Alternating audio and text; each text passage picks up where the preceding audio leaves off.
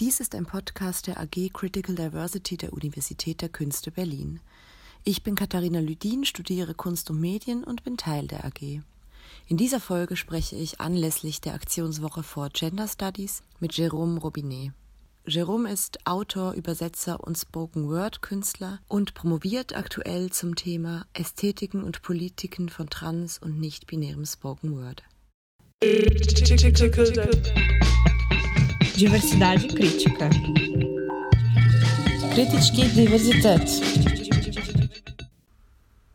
Hallo Jerome. Hallo Katharina. Ja, schön, dass du hier bist und mit mir dieses Gespräch führst. Schön, dass ich hier sein darf. Ich würde dich erstmal kurz vorstellen, wenn das okay ist. Ich habe mir dazu ein paar Informationen zusammengesucht, die du auch gerne korrigieren darfst, wenn, wenn sie nicht stimmen. Und zwar bist du Spoken Word Künstler, Autor und Übersetzer. Du hast Übersetzen gelernt für die Sprachen Deutsch und Spanisch und Französisch, nehme ich an. Ja. An der École d'Interprètes Internationaux der Universität Mons in Belgien. Ja, richtig. Dann hast du einen Master of Arts in biografischem und kreativem Schreiben der Alice Salomon Hochschule Berlin. Mhm. Du unterrichtest auch kreatives Schreiben und du promovierst an der Universität der Künste zu Ästhetiken und Politiken von trans- und nicht-binärem Spoken Word. Richtig.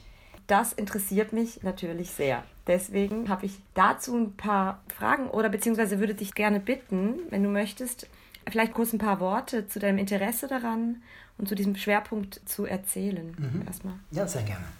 Vielleicht kann ich ähm, zuerst ein paar Worte zu, zum Spoken Word sagen, weil ich nicht weiß, ob alle mit dem Begriff vertraut sind. Gerne, ja. Also Spoken Word ist eine Gattung, eine Performance-Gattung inzwischen, die die Kunst des Schreibens und die Kunst des Performance vereint.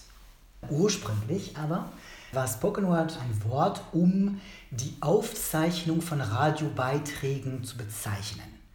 Es war in den 1920er Jahren in den USA. Ähm, Rundfunk war dann, hat sich verbreitet und wie er so ist, meistens werden die Beiträge im Radio nicht freigesprochen, sondern schriftlich konzipiert und vorgelesen. Sogar Gespräche gestalten sich meistens auch so, dass es klar ist, wie nachgefragt wird oder die Zwischenfragen sind auch schon schriftlich fixiert und werden in einer Art Simulacrum von Gespräch dann stattgefunden. Und in Ab Abgrenzung zu, zu den Hörspielen zum Beispiel oder zum ähm, Printjournalismus wurde eben das, das Konzept oder den Begriff Spoken Word geprägt. Aber eigentlich könnte man sagen, dass Spoken Word, wie es sich heute in einem performativen Diskurs etabliert hat, als eben literarische Vortragskunst, das ist etwas, was nicht neu ist. Schon in, in der griechischen Antike gab es die äh, Rhapsoden oder ähm, in, in, Japan Wettdichten oder die Griots in, im, im Af afrikanischen Kontinent. Man kann auch den Bogen spannen im Mittelalter mit dem Minegesang über den Meistersang im Humanismus oder die gelehrten PoetInnen des Barockzeitalters über Native American Oral Poetry und RezitatorInnen der Goethe-Zeit, die damals professionelle RezitatorInnen waren, bis hin zu VorleserInnen im Rundfunk und zu den Performenden der heutigen Zeit, die sich auch manchmal im Rahmen von Wettbewerben gegeneinander messen. Und diese Wettbewerbe haben auch einen eigenen Begriff und das sind Poetry Slam. Spoken Word und Poetry Slam unterscheiden sich hauptsächlich darin, dass ähm, Spoken Word keinen Wettbewerbscharakter hat. Verstehe. Das heißt, hat schon auch viel mit Bühne im heutigen Begriff zu tun. Also wenn wir heute von Spoken Word sprechen, sprechen wir von eigentlich Performance in Bezugnahme von, von Sprache und von gesprochenem Wort. Mhm. Und dem Körper. Also der Körper spielt dann natürlich wahrscheinlich immer eine große Rolle dabei, oder? Tatsächlich. Ähm, Wobei es sich mittlerweile durch die Digitalisierung auch eine Erweiterung dieses äh, ästhetischen Raumes etabliert hat oder entwickelt hat. Und es kann sehr wohl im analogen als auch im digitalen Raum stattfinden, also auf zeitbasierten Medien, wie zum Beispiel CDs, hm, in Anführungszeichen, mittlerweile ist es meistens alles im Internet zu finden, mhm. aber Hörlyrik wird auch als Spoken Word definiert und Hörlyrik ist eben ohne Bühnenauftritt, sondern eben aufgezeichnete Audiolyrik. Mhm. Was aber diese äh, Merkmale von Spoken Word kennzeichnet, ist zum einen eben diese Korporalität, aber auch die Oralität. Also Stimme, äh, Stimmführung. Ähm, wobei, eigentlich sollte man in dem Fall eher von einer Form der Oraliteralität sprechen. Weil diese, wie gesagt, werden die Beiträge zwar mündlich produziert und auditiv rezipiert, aber meistens schriftlich konzipiert. Mhm. Also. Ja, verstehe. Du hast den Fokus ja auf trans- und nicht-binäres Spoken Word gesetzt. Inwiefern gibt da, inwiefern unterscheidet sich das von anderem Spoken Word? Geht es da eher um die Effekte, die es auslöst oder auslösen soll? Oder sind da, geht es da auch um spezielle Ästhetiken oder Mittel in der Performance, die insbesondere im queeren Spoken Word zu finden sind oder ausmachbar sind? Ja, tatsächlich ist es so, dass die meisten ästhetischen Mittel, die im ähm, queeren oder trans- und nicht-binären Spoken Word verwendet werden, nicht queer-exklusiv sind. Also meistens werden ähnliche ästhetischen Strategien verwendet, sei es zum Beispiel die Authentizität oder bestimmte, eine bestimmte Stimmführung, wie ähm, paraverbale Elemente, also Rhythmus, Klang, Intonation verwendet werden, die im, im Spoken Word allgemein zu finden sind. Aber kann man sich trotzdem dann die Frage stellen, gibt es nicht in diesen ästhetischen Stilmitteln zusätzliche Funktionen, die innerhalb von queer oder nicht-binären und trans ähm, Performances zu finden sind, da sind. Ich weiß nicht mehr, wie ich meinen Satz bekommen habe. Ist egal. Du kannst sehr gerne dann anhand von bestimmten äh, Phoneme, die ich gesagt habe, das richtige Wort am Ende zusammenschneiden. Okay, also, was mich vor allem interessiert, ist tatsächlich die Frage nach den Effekten die du angesprochen hast. Welche Wirkung haben Performances, die sich entweder thematisch oder durch die Persona selbst der performenden Person auf der Bühne oder im auditiven Raum mit sich bringen. Fragen nachzugehen, inwiefern das eine Form der Transmission sein kann. Also als Effekt dieser Darbietung werden queere Geschichten, queere Überlebensstrategien archiviert und transgenerational übertragen. Dann ist die Frage nach der Subversion. Also inwiefern werden durch Spoken Word Beiträge von trans- und nicht-binären performenden Personen ähm, neue Sprachformen erfunden? Oder wie werden Männlichkeit und Weiblichkeit als Maskeraden ähm, wie werden unerwartete Diskurse oder Narrative oder Körper, die noch nicht repräsentiert sind oder unterrepräsentiert, ähm, sichtbar und hörbar. Das ist genau, das ist äh, die mhm. subversive Wirkung oder mögliche Wirkung. Das ist total interessant und führt mich auch tatsächlich direkt zu meiner nächsten Frage in meinem Kopf hat das auch stark mit einer, oder mich würde die Wechselwirkung zwischen geschriebenem und gesprochenem Wort interessieren aus deiner Perspektive. Das knüpft auch so ein bisschen an an ein Gespräch, was ich gestern geführt habe mit Annika Haas über ihr Promotionsprojekt zu Hélène Sixous Écriture Féminine bzw. Écriture du Corps. Da haben wir auch über diese Auflösung oder Flüchtigwerdung von Schrift Schreibweisen und dadurch auch von bestimmten hegemonialen Denkweisen vielleicht ähm, gesprochen. Und in dem Fall geht es ja insbesondere um geschriebene Sprache, wobei auch nicht nur. Also ich finde es total interessant, da mal von der anderen Seite drauf zu gucken, mit dem Fokus auf das gesprochene Wort. Ob diese Wechselwirkung für dich als Spoken-Word-Künstler relevant oder sichtbar ist oder ja, wie sich das vielleicht auch gegenseitig affiziert. Und dazu vielleicht noch einen kurzen Randgedanken, dass ich den Eindruck habe, dass es im Französischen gefühlt viel mehr Möglichkeiten gibt für so eine Doppelt- bzw. Mehrfach, Mehrfachdeutigkeit als jetzt zum Beispiel im Deutschen oder auch im Englischen. Oder wenn man beispielsweise so einen Unterstrich in einem Wort setzt oder anders setzt oder verschiebt. Da hattest du auch mal ein Beispiel genannt, ähm, dass es völlig neue Bedeutungen sich formieren. Also das ist einfach nur so ein loser Gedanke, dass mir auffällt, dass eben im Französischen viel mehr solche Spielereien möglich sind, als ich ihnen im Deutschen begegne.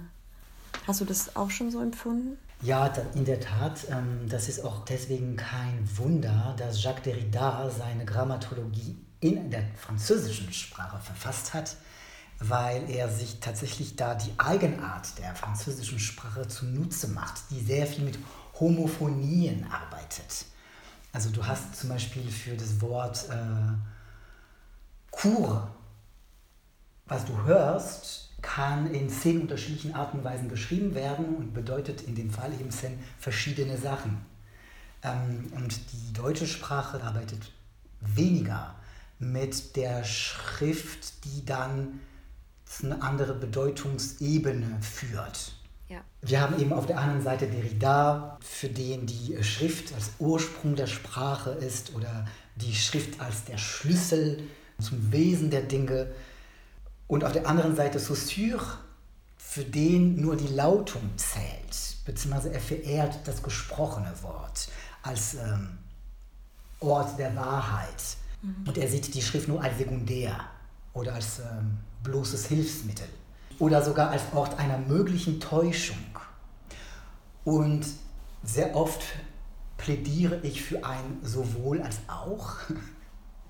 Also kann entweder oder entweder das ähm, Derridaische ähm, Primat der Schrift oder das saussürische Primat der Lautung, sondern ein sowohl als auch, ein dazwischen oder ein darüber hinaus.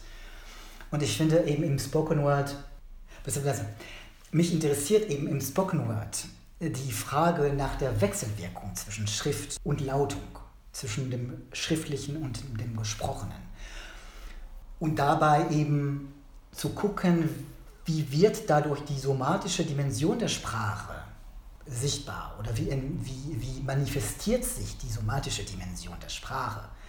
Wenn wir zum Beispiel sagen, dass äh, Wörter verletzen oder dass Sprache verwunden kann, da verknüpft sich auch ein physisches und ein ähm, semantisches Wortfeld.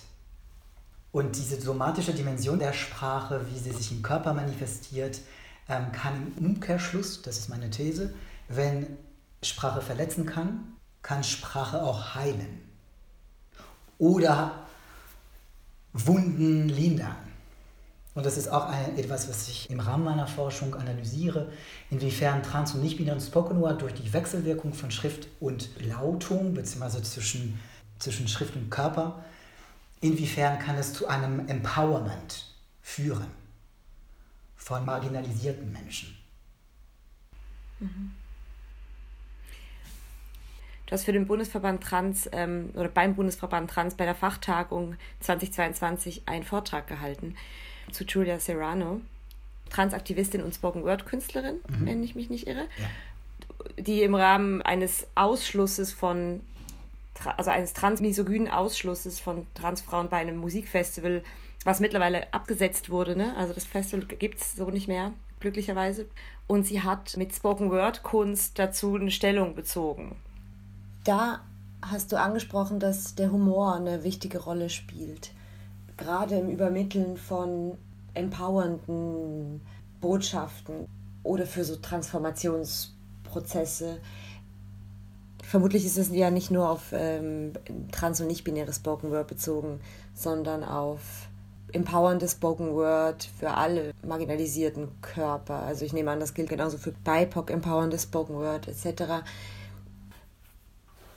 Oder dass der Humor oder vielleicht auch Ironie ein Werkzeug sein kann, um beispielsweise auch gewaltförmige Verbalisierungen von Gewaltausübenden umzudrehen bzw. sich anzueignen. Habe ich das richtig verstanden? Tatsächlich ist Witz ein übliches Stilmittel bei Spoken Word, meistens aber als Unterhaltungselement. Und bei trans- und nicht-binären Spoken Word ist auch Humor und was zum Beispiel äh, Jean Müller herausgefunden hat, ist, kann ich das, kann ich das Zitat recherchieren? Klar. Weil ich glaube, das, das, das wäre dann angemessener, wenn ich das. Okay, wie mache ich das? Ah ja, also. Jean Müller hat es zum Beispiel ähm, so beschrieben, dass äh, queere Politiken der Sichtbarkeit und ihre Performativität sehr oft direkt mit Humor verhandelt werden. Und der Humor sei dabei, ich zitiere, ein wichtiges Mittel performativer Handlungsmacht, denn dieser Humor produziert im performativen Tun Gefühlsstimmungen und Affekte, die positiv und lustvoll anregen, entwaffnen, erschüttern, fair und entfremden können. Zitat Ende. Und auch die Tatsache, dass es, wenn wir uns im realen Raum befinden, zum Beispiel ein, äh, mit, mit Publikum, also in dieser leiblichen Co-Präsenz von Performenden und, und Zuhörenden oder Zuschauenden, kann auch das Scheitern der Komik sehr viel darüber aussagen, was verbindet gerade diese Co-PerformerInnen also PoetInnen und Publikum, ist der Humor ein verbindendes Element, ein community-bildendes Moment oder ich mache zum Beispiel manchmal Witze, die vor allem funktionieren, wenn das Publikum queer oder nicht binär ist oder trans. Und in, sagen wir mal, Mainstream-Orten wird es manchmal eher mit Unbehagen oder mit ein bisschen so Unsicherheit wahrgenommen oder rezipiert. Kannst du ein Beispiel nennen? Warte mal. Hm. Versuche jetzt ein Beispiel zu finden. Wobei, wenn ich sage, liebe Cis-Leute, mich zu fragen, bist du trans oder schwul, hat so viel Sinn wie die Frage, reist du lieber mit dem Zug oder nach Barcelona? Und das ist manchmal vor allem tatsächlich trans- oder nicht binär, queere Menschen, die dann ähm, da sofort verstehen und lachen. Und bei einem nicht queeren Publikum ist es manchmal erstmal ein äh, wie, was, wie ist jetzt, was ist jetzt damit gemeint? Ja. Und was jetzt sonst andere Ästhetiken betrifft, beziehungsweise auch Mittel, die verwendet werden auf der Bühne, ähm, die vielleicht auch ein, eine andere Funktion besitzen ähm, für queere, trans- und nicht-binäre Performenden. Ähm, zum Beispiel die technische Vermittlung. Und das ist auch dem, unter dem Begriff Medialität, also Spoken Word wird ähm, als, als ähm, Parameter werden eben diese zwei ähm, Komponente aufgeschlüsselt Medialität und Korporalität. Und unter dem Begriff Medialität werden auch die technischen Geräte gemeint. Und zum Beispiel, wenn durch ein Mikrofon, durch einen Verstärker, durch Lautsprecher Stimmen so verarbeitet werden und unmerklich übersetzt und wir haben uns so sehr daran gewöhnt, dass die eingehende Stimme anders klingt als die ausgehende Stimme und wir haben diese künstlich klingende Stimme renaturalisiert, dann können, das ist auch meine These, können durch diese Renaturalisierung der künstlichen Stimme, durch diese technische Übersetzung, können Stimmen, die uneindeutig wirken im Sinne der Zweigeschlechtlichkeit ähm, oder die als irritierend wahrgenommen werden, können auf der Bühne derart renaturalisiert werden, dass es auch zu einer Ermächtigung von trans, inter, nicht-binären oder geschlechtlich nicht konformen Menschen ähm, herbeiführen kann. Ich finde diese Frage eben auch jetzt in Bezug auf Dekonstruktion von Schrift oder jetzt, wenn ich gerade bei Helen Sixou diese Form von Dekonstruktion und Hinterfragen erstmal ähm, durch, durch Auflösungen nicht nur, durch, nicht nur durch die Verwendung der Sprache, sondern auch durch Sprünge in der Weise von Text, also auch durch Textformen und Textarten. Und das finde ich so ein bisschen vergleichbar mit dem, was ich, was ich auch unter so mir unter Spoken Word vorstellen könnte. Ähm, ich bin keine Expertin mit diesem sehr auch mit Rhythmuswechsel und, und Lautstärkenwechsel, was ja immer in Form von Fluss oder Unterbruch des Flusses auch schafft. Und ich glaube, diese Unterbrechung des Flusses ist vielleicht das, was diese trainierten und irgendwie erlernten Systeme, die, die es aufzubrechen gilt, auch unterstützt oder das Aufbrechen unterstützt. Ja, komplizierter Satz. Ich, äh, I feel Meistens weiß ich nicht, wie ich meinen Satz angefangen habe, wenn ich am Ende dann ähm, lande.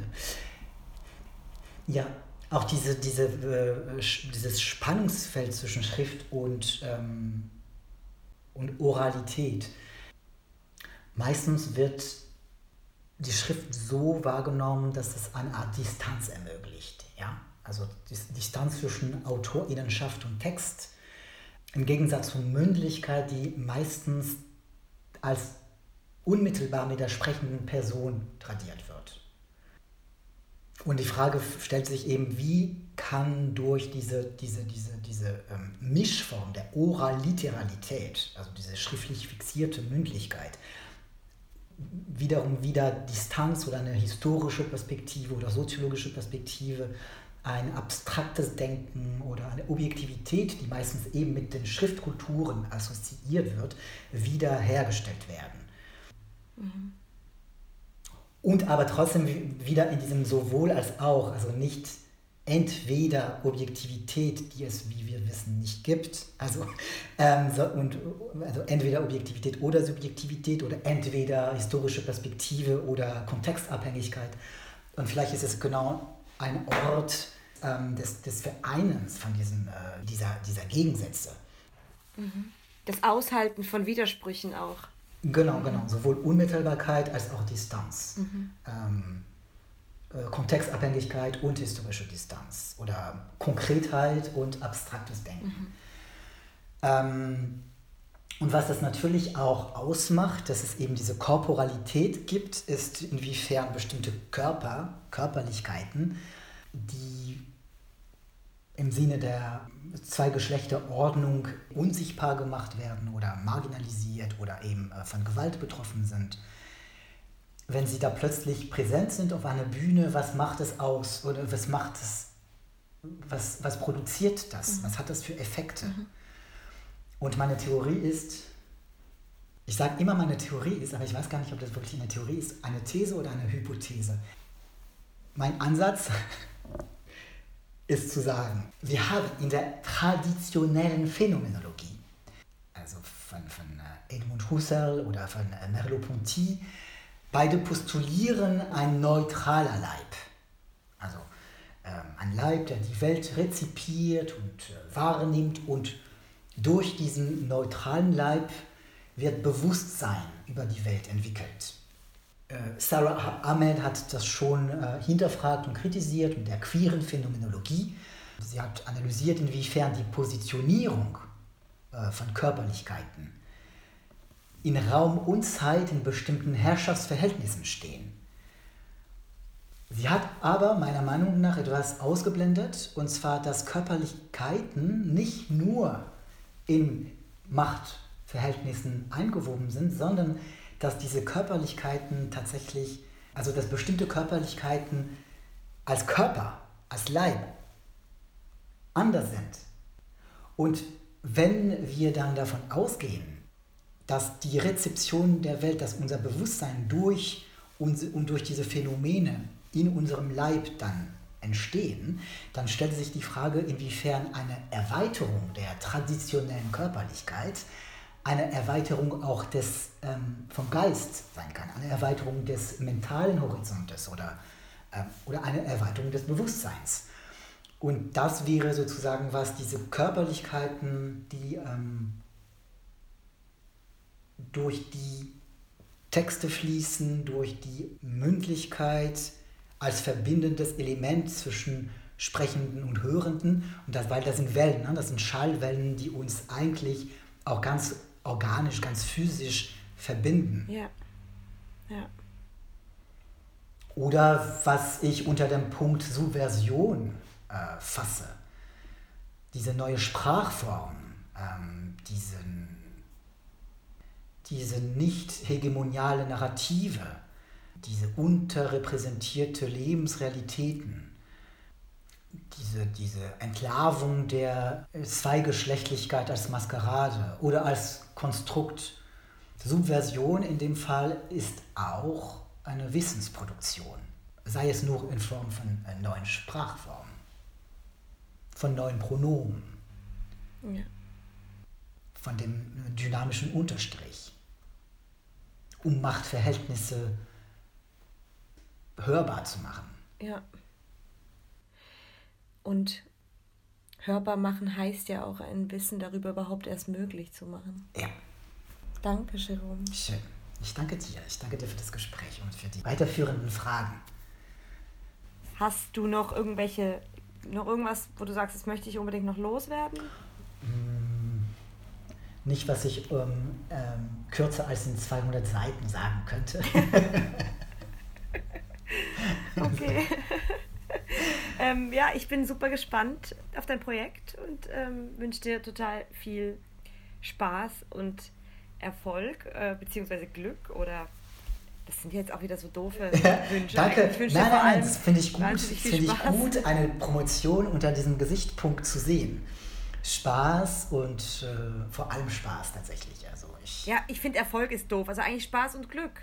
Ja, ja, ja. Aber Glück ja, Glück im französischen Sinne, ähm, also oder im englischen Sinne zwischen Happiness und Chance oder Zufall. Ja, ich dachte jetzt eher an Happiness. Also ja, genau, super. Ja. Dass, dass du glücklich bist mit dem, was du da tust. Ja, ja.